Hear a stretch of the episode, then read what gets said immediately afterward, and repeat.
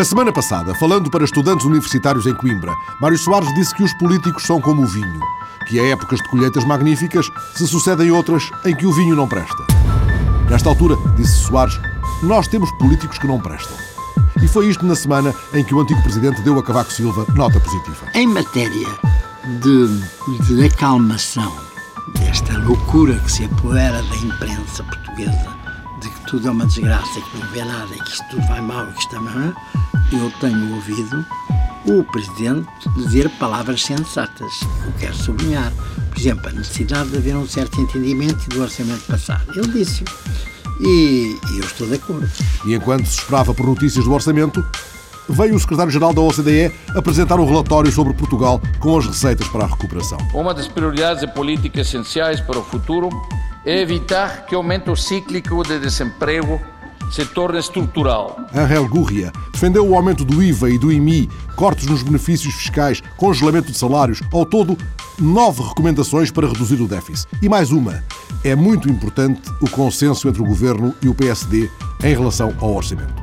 Os novos fora nada de Nogueira Leite, o Sr. Gurria está errado. As palavras são absolutamente inaceitáveis da parte de um senhor que fez parte de um governo de um partido que durante 70 anos teve o México sob mão de ferro naquilo a que muita gente apelidou ditadura perfeita. Passos Coelho tinha sugerido que o governo negociasse com o Bloco e Mota Amaral deu eco às palavras do líder. Se são tão lestos a associarem-se ao Bloco de Esquerda das questões faturantes, então deviam também associar-se com eles nas questões económicas e financeiras e aplicarmos em Portugal uma política pura e dura de esquerda, já que o PS gosta imenso de encher a boca com esta palavra. Louçã reagiu à sugestão do líder social-democrata. Se eu comentasse cada uma das frases que ele diz, são tantas, acho que não faria outra coisa. Eu creio que não vale a pena, não tem nenhum sentido procurar lançar eh, um incêndio no debate político português. Nós agora precisamos de sensatez, coisa que os principais eh, partidos não têm revelado. Mas, entretanto, o Pedro Silva Pereira lançou pontes ao parceiro natural. Sempre consideramos o PSD o parceiro natural para a viabilização do orçamento e ainda esperamos neste momento que isso venha a acontecer na Assembleia da República. Antes de ir a Belém, Passos Coelho ouviu vários economistas. Um deles, João Salgueiro, falou de preferências, prioridades e possibilidades a de ter o orçamento aprovado, mas também a de ter o orçamento chumbado. O Parlamento é, o Parlamento é soberano. Não o choca vivermos em duodécimos? É Perdemos um ano inteiro. Quer perder mais um segundo? Quer perder mais um segundo ano?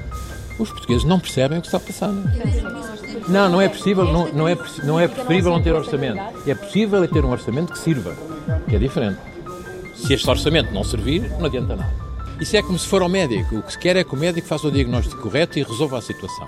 Não é? O médico é o Presidente da República. Não, o médico são os portugueses, traduzidos depois por quem os representa.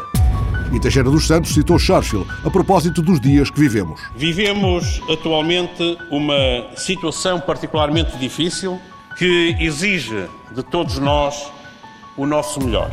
E exige, como diria Churchill, mais do que isso. Exige que façamos o que é necessário. E em Bruxelas, Durão Barroso considerou que a situação é séria e fez um apelo que parecia esconder uma reprimenda. É necessário que as dificuldades de negociação, que são naturais, não sejam entendidas como hesitação. Mas, infelizmente, parece ser essa a interpretação dos mercados financeiros. Quarta-feira, em cima do jantar e do jogo do Benfica, Sócrates disse ao país: é a hora. Chegou o momento de agir. E o momento impõe, como tenho dito, um juízo claro sobre a situação e uma vontade firme na defesa do interesse nacional. E gostaria que todos compreendessem o que está em causa. O esforço que precisamos de fazer para equilibrar as nossas contas públicas, depois dos sérios efeitos da maior crise internacional dos últimos 80 anos, é absolutamente essencial para defender a credibilidade internacional do país, para garantir o financiamento à nossa economia, às empresas e às famílias, para assegurar o futuro do nosso Estado Social. E Sócrates foi explicando que o que pedia era muito, mas não era possível pedir menos. Não é possível reduzir a despesa de forma rápida e efetiva sem uma redução na grande rubrica de despesa pública, que é a despesa com pessoal. É porventura pedir demais, porque sei o quão difícil é aceitar esta medida. Mas gostaria que compreendessem que o Governo, quando toma uma medida destas, fala exclusivamente para defender a economia nacional e para defender o emprego público. E que mais? Teixeira dos Santos, a seu lado, foi concretizando. Exarei um despacho que congela as despesas de investimento a serem levadas a cabo até ao fim do ano e, portanto, essa decisão já foi tomada e já foi anunciada aos serviços. E anunciou mais que a PT acabara de anunciar que está em vistas a concretização para muito breve de um acordo que nos foi solicitado já há alguns meses para que eh, fundos de pensões da Portugal Telecom sejam transferidos para o Estado. Esses fundos irão ser transferidos até o final do ano. E precisou percentagens e evidências de calendário. A percentagem de corte situar-se-á entre cerca de 3,5% no escalão mais baixo de rendimentos, acima de 1.500 e eh, entre 1.500 e 2.000 euros, e para os rendimentos mais elevados poderá atingir os 10% de corte. E é para manter-se a partir de 2011. É para ficar como é evidente. Sócrates viria a encurtar o calendário quanto aos cortes na função pública, remetendo-o pós-2011 para negociações com os sindicatos. Mas foram de Teixeira dos Santos, nessa véspera do debate no Parlamento, as despesas da noite. O orçamento de 2011 é um orçamento de corte de todas as despesas, todas. Despesas de funcionamento, 0,6% do PIB de corte. Redução das despesas com a segurança social, 0,6% do PIB. Redução das despesas com medicamentos, meios complementares diagnósticos, etc., 0,3% do PIB. E o Ministro não deixou de lançar desafios. Eu desafio a quem acha que se deve cortar mais na despesa, que diga em que mais é que se pode cortar na despesa para evitar o aumento dos impostos. Expostas as públicas e necessárias virtudes da austeridade, Teixeira dos Santos pediu cuidado com os vícios privados. Na minha, na minha perspectiva, vejo difícil que se justifiquem aumentos de salários no setor privado face àquilo que está a ser feito eh, no setor público. Pedro Passos Coelho comentaria: alguém se enganou. Se os números que foram ontem apresentados pelo Governo são números corretos relativamente àquilo que é necessário cortar no déficit, quer deste ano, quer de 2011, então todos os números que o Governo apresentou até esta data não estão certos.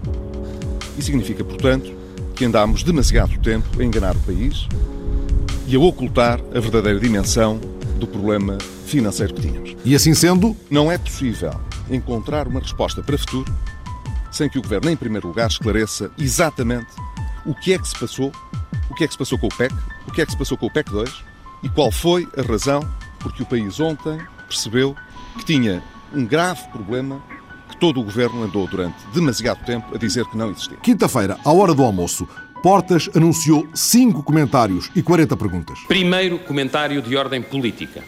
Ao declarar o que ontem declarou, o governo confessou o seu fracasso. Os portugueses foram enganados por um governo que dizia ter as contas em ordem, negava a gravidade do endividamento, nunca deu prioridade efetiva à redução da despesa, prometeu em campanha dar o que depois, no poder, tirou e de cada vez que prometeu não aumentar impostos, voltou a aumentá-los. Jerónimo de Sousa já dissera que era preciso reagir. Os trabalhadores decidirão como não é o PCP que dizem que diz como é que eles reagem, mas naturalmente eh, não há uma alternativa a não ser portanto, o desenvolvimento da resistência e da luta contra estas medidas que, como digo, não se trata nada de defesa do interesse nacional, como ouvimos o Sr. Primeiro-Ministro, fundamentalmente defender os interesses dos mercados financeiros. E a bloquista Helena Pinto não vislumbrara na receita do governo qualquer defesa do interesse nacional. O interesse nacional é resolver o problema da vida das pessoas deste país. Era, por exemplo, ter uma estratégia concreta para o combate ao desemprego, que é o principal problema do nosso país. Mas Almeida Santos não escondia a felicidade. Eu acho que é, que é feliz um país que numa crise como esta, que só tem paralelo com a de 29 do século passado, tem um governo disposto a tomar as medidas impopularíssimas que o governo está disposto a tomar. E Vítor Constâncio foi dizendo que a situação, muito séria, não pedia outra atitude. A situação é evidentemente séria eh, e exige medidas para que Portugal não Uh, fique numa situação de sujeito a grande pressão dos mercados financeiros, porque isso comprometeria os custos de financiamento para o futuro e, consequentemente, o futuro crescimento da economia. E Carvalho da Silva, no meio de uma manife, ainda antes de acertar uma greve geral já aprazada, o caminho não tem de ser uma via sacra. A realidade objetiva é aquela que vivemos, mas não estamos condenados a, a, a ter a, eh, eh, soluções destas, uma atrás das outras, que, que tornam eh,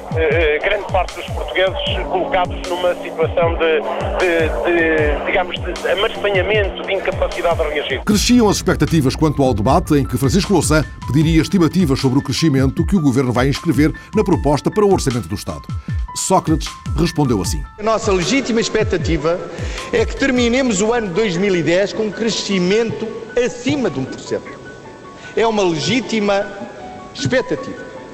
Mas, já contando com os efeitos recessivos destas medidas, a decisão do Governo é manter, no que diz respeito ao crescimento, a mesma perspectiva de crescimento para 2011 que tínhamos quando apresentámos o orçamento para 2010. E Sócrates pediu responsabilidade partilhada. É agora tempo, é tempo de cada força política fazer a sua escolha e assumir as suas responsabilidades pelas consequências dessa escolha. Mas da maior bancada da oposição veio o diagnóstico implacável de Miguel Macedo. Aquilo que o senhor acabou de dizer daquela tribuna é próprio de alguém que é politicamente inimputável. Esse recurso ao insulto é um instrumento dos fracos e um instrumento de quem não tem nada de contribuir para a elevação e para a categoria do debate político. É por isso que o desafio para o PSD é este: de que lado estão?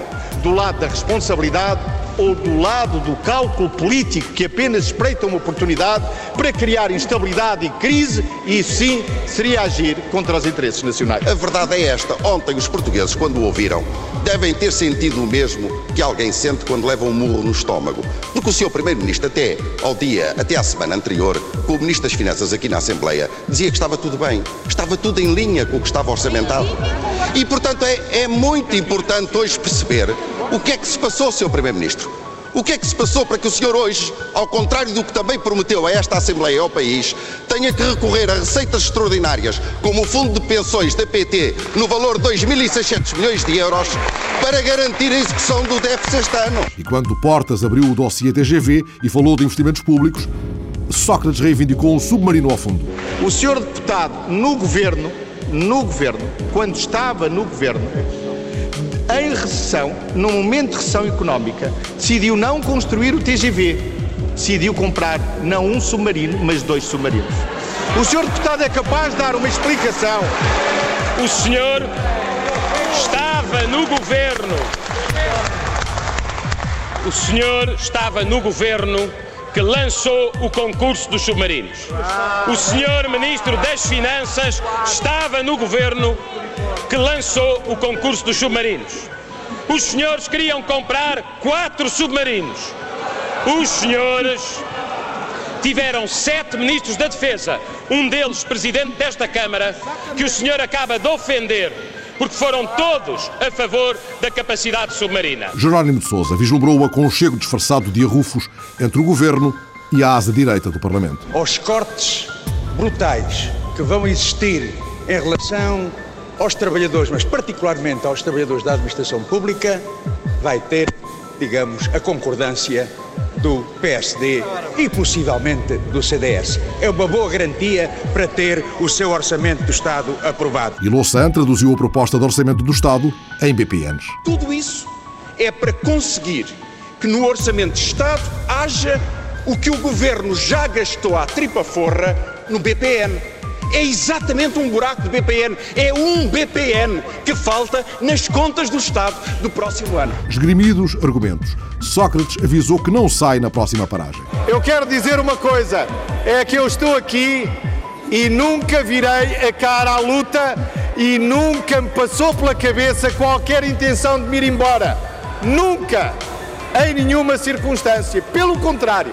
Estou aqui para cumprir o meu dever. Passos Coelho, que fustigara a confusão das medidas, fez saber que está também pronto para o que der e vier. Está até a preparar o que há de vir. Se defendemos uma mudança na sociedade portuguesa, não é para reeditarmos esta maneira de lidar com o país e com as pessoas, como se elas fossem simples instrumentos obedientes de uma estratégia cega ou mal pensada. Daqui sairão ideias fortes e mobilizadoras, não apenas para o programa do PSD, mas também para um futuro programa de governo. Passos Coelho e Sócrates. Entre os dois, venha Vanzeler e escolha. O engenheiro Sócrates tem um grande nível político, mas depois tem defeitos tremendos que anulam essas virtudes. A teimosia, por exemplo, e a cegueira e um otimismo completamente deslocado retiram-lhe outras qualidades que ele tem, excelentes para ser um bom político. E do líder do PSD, tem alguma opinião? Tenho menos, como todos nós, porque ainda não deu provas. Que neste instante está, caiu numa ocasião tremenda para estagiário, é uma ocasião terrível, mas é, acredito que tenha as qualidades suficientes, não, não as ideais, precisaria de uma boa dose de, de, de mais agressividade que não tem, eh, mas pode ser que venha com o tempo. De resto, eh, tem bom senso, que é importante, tem o partido mais ou menos unido, ou maioritariamente unido à roda dele, que tem a força dentro do país, e eu penso que irá fazer o seu papel. Foi isto na semana passada, a semana em que Lisboa homenageou Gonçalo Ribeiro Teles e o velho mestre nos desafiou a olhar o campo que há na cidade. A cidade-campo é com o campo autêntico, não é com o campo artificial da industrialização. É preciso que os políticos e as pessoas responsáveis e as pessoas urbanas, evidentemente, compreendam a dependência que têm do mundo rural. Foi a semana passada a esgotar os decisivos argumentos da campanha brasileira. No Equador houve um quase golpe de Estado. Ed venceu David na luta entre irmãos pela liderança dos trabalhistas ingleses, o que foi visto como uma viragem à esquerda. I know we lost trust. I know we lost touch. I know we need Ed Miliband não terá David no governo Sombra, mas não se livra da sombra de David. Em Madrid, Zapatero teve a primeira greve geral nas ruas e pediu diálogo. É conhecido que eu não la deseo, que la respeto e que o governo hoje trabalha para garantizar o direito à huelga e o direito ao trabalho. E estou plenamente convencido que en aquellas reformas en el ámbito sociolaboral, los sindicatos y los empresarios tienen una obligación de contribuir ao diálogo. E assim foi em Madrid, a semana passada, entre uma greve geral e a apresentação de um orçamento de austeridade. O orçamento de Zapatero prevê uma diminuição de 16% das despesas dos ministérios e outras medidas severas, já saudadas pelos mercados. A Espanha deverá ter um déficit de 9,3% em 2010 e de pouco mais de 6% em 2011.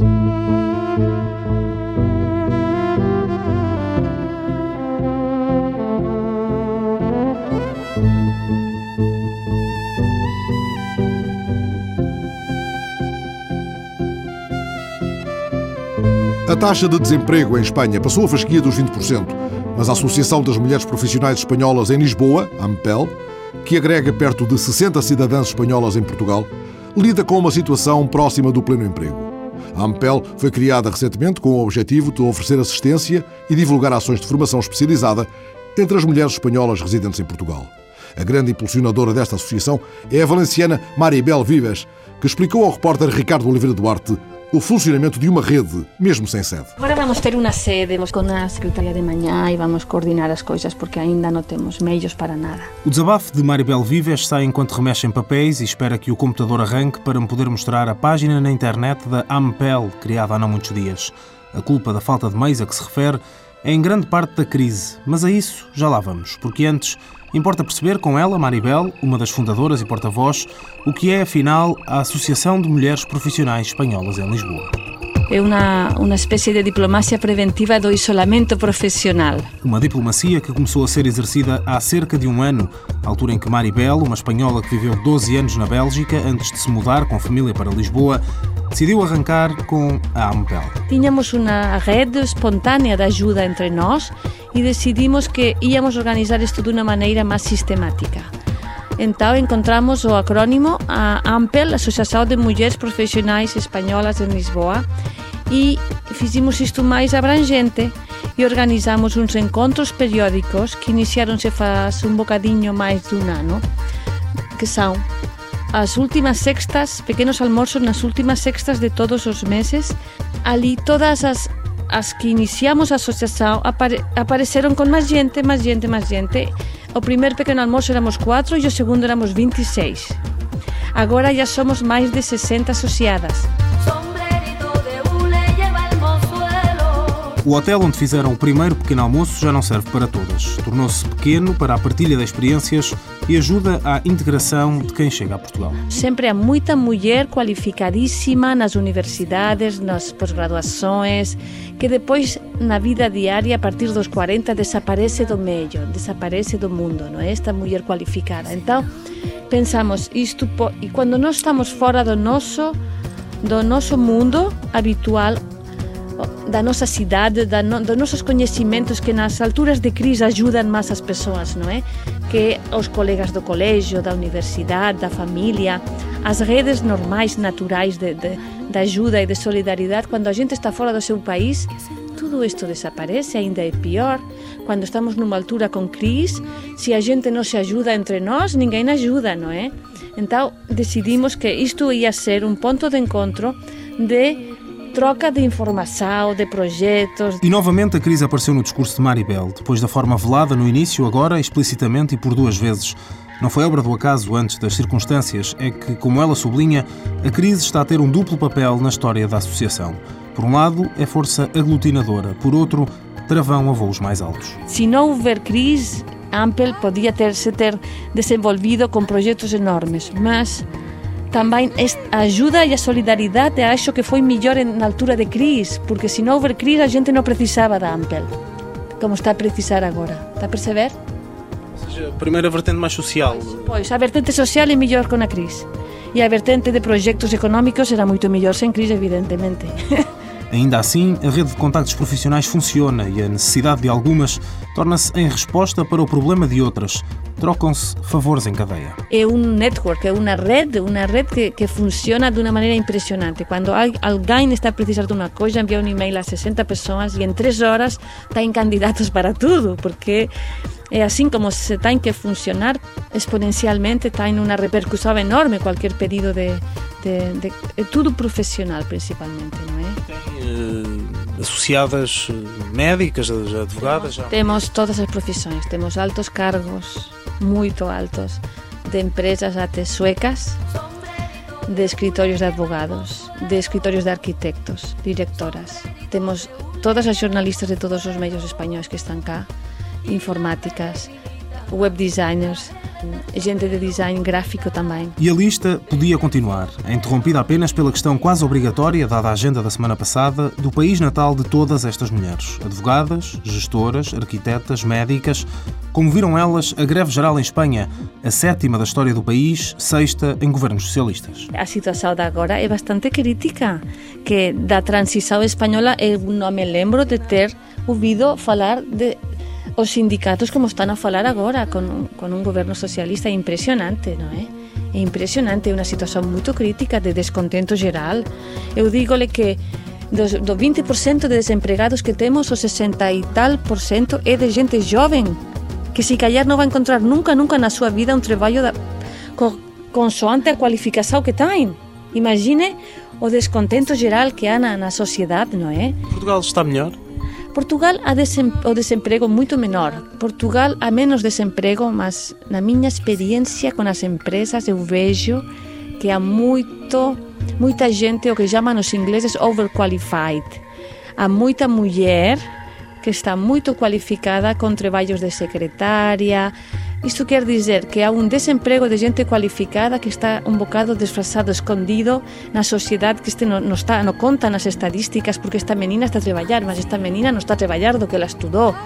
E há muito também disto. Em Espanha também há. As diferenças e os pontos de contacto entre os dois países davam pano para mangas, mas o relógio na parede do escritório, em casa de Maribel Vives, mostrava agora que, a qualquer momento, os filhos gêmeos de Maribel podiam chegar do colégio e acabar de forma abrupta a conversa. Por isso, a leia de conclusão diz que as mulheres da AMPEL, apesar de terem criado essa sociedade que, em teoria, poderia ajudar ao isolamento, a que se limitassem ao círculo de espanholas, têm uma vontade enorme de se integrar e usufruir de Lisboa.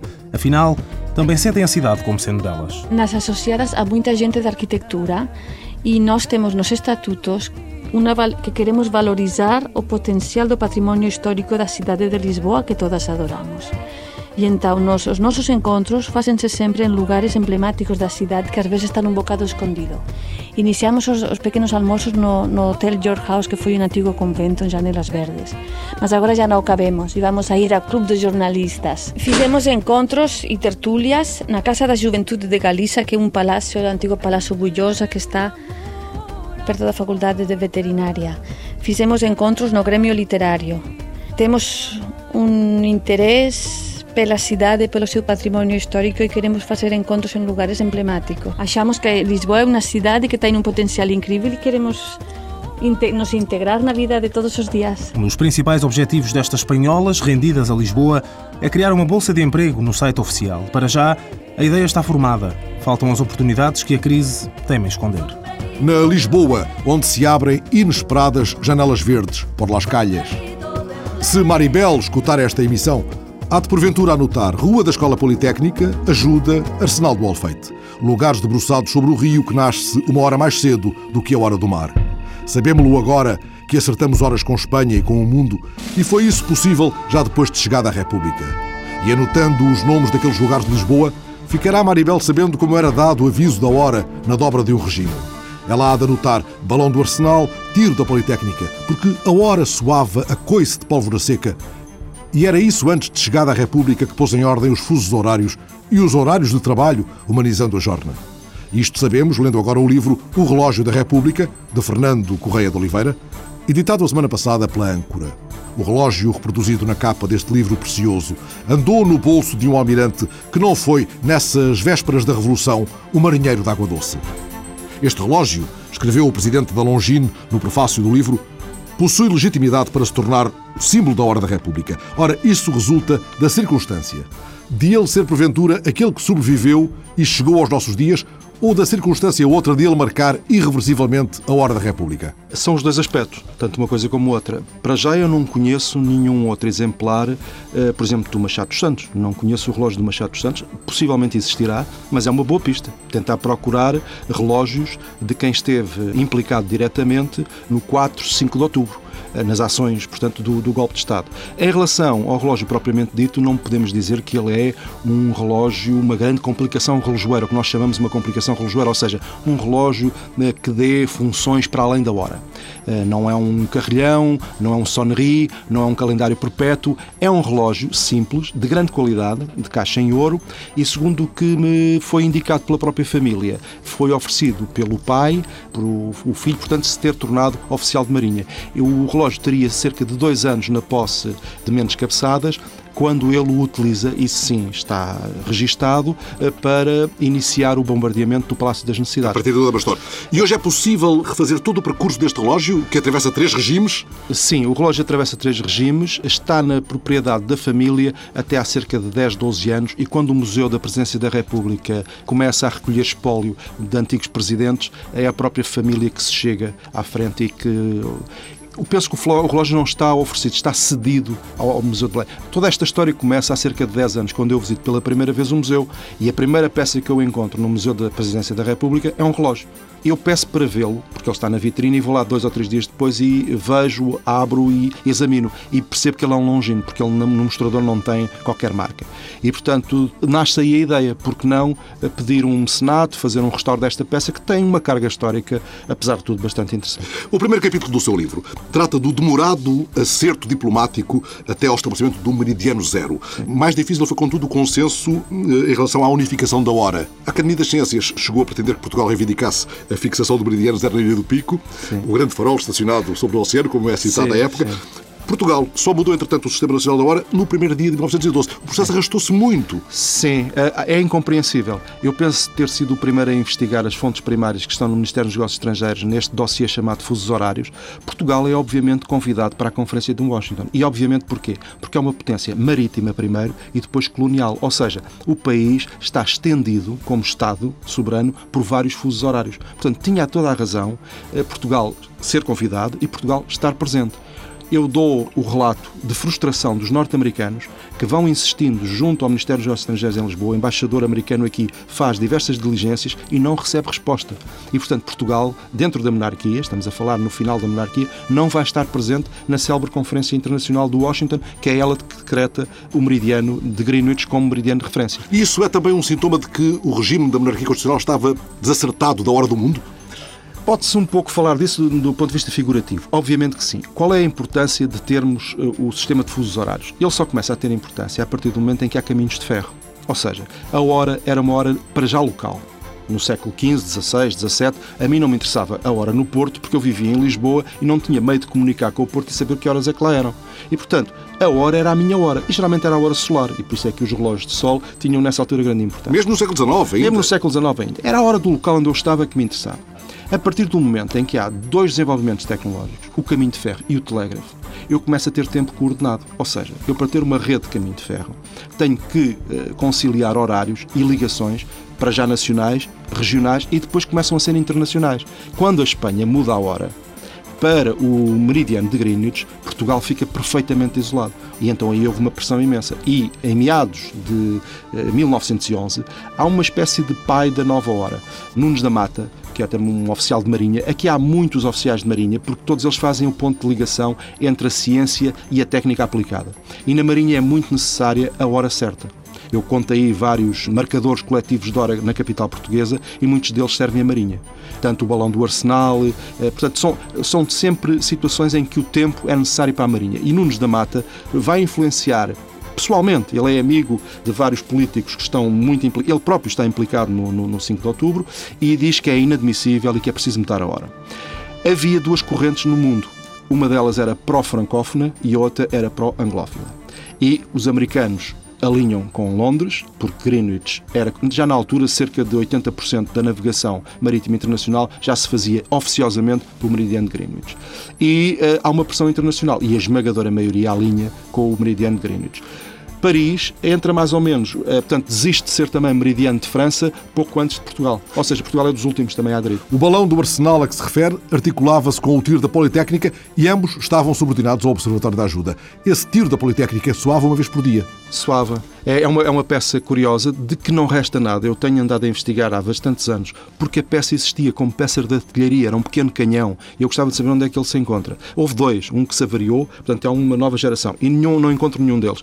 Havia um sinal sonoro que dava a ideia às populações locais era mais importante. Aliás, eu tenho isso escrito porque a Escola Politécnica tenta também um pouco desligar-se dessa questão, porque não tem dinheiro, porque a pólvora não chega. O país é um pouco ali, o retrato do país não muda muito, não é? Há fracos limites, fracos meios, estão-se sempre a pedir uh, orçamento para a pequena peça de artilharia, pede-se ao exército que municia a peça e dizem sempre, do ponto de vista científico, isto não é muito interessante. As populações é que estão sempre a pressionar porque querem ouvir o tiro da Politécnica. Que sobrevive à Revolução e que continua, embora de modo intermitente, intermitente até novembro de 1910. Este livro de Fernando Correia de Oliveira reproduz, aliás, um curioso documento. Um comunicado de 18 de outubro, assinado pelo diretor do Observatório Astronómico da Ajuda, dando conta da interrupção do tiro da Politécnica devido justamente à Revolução.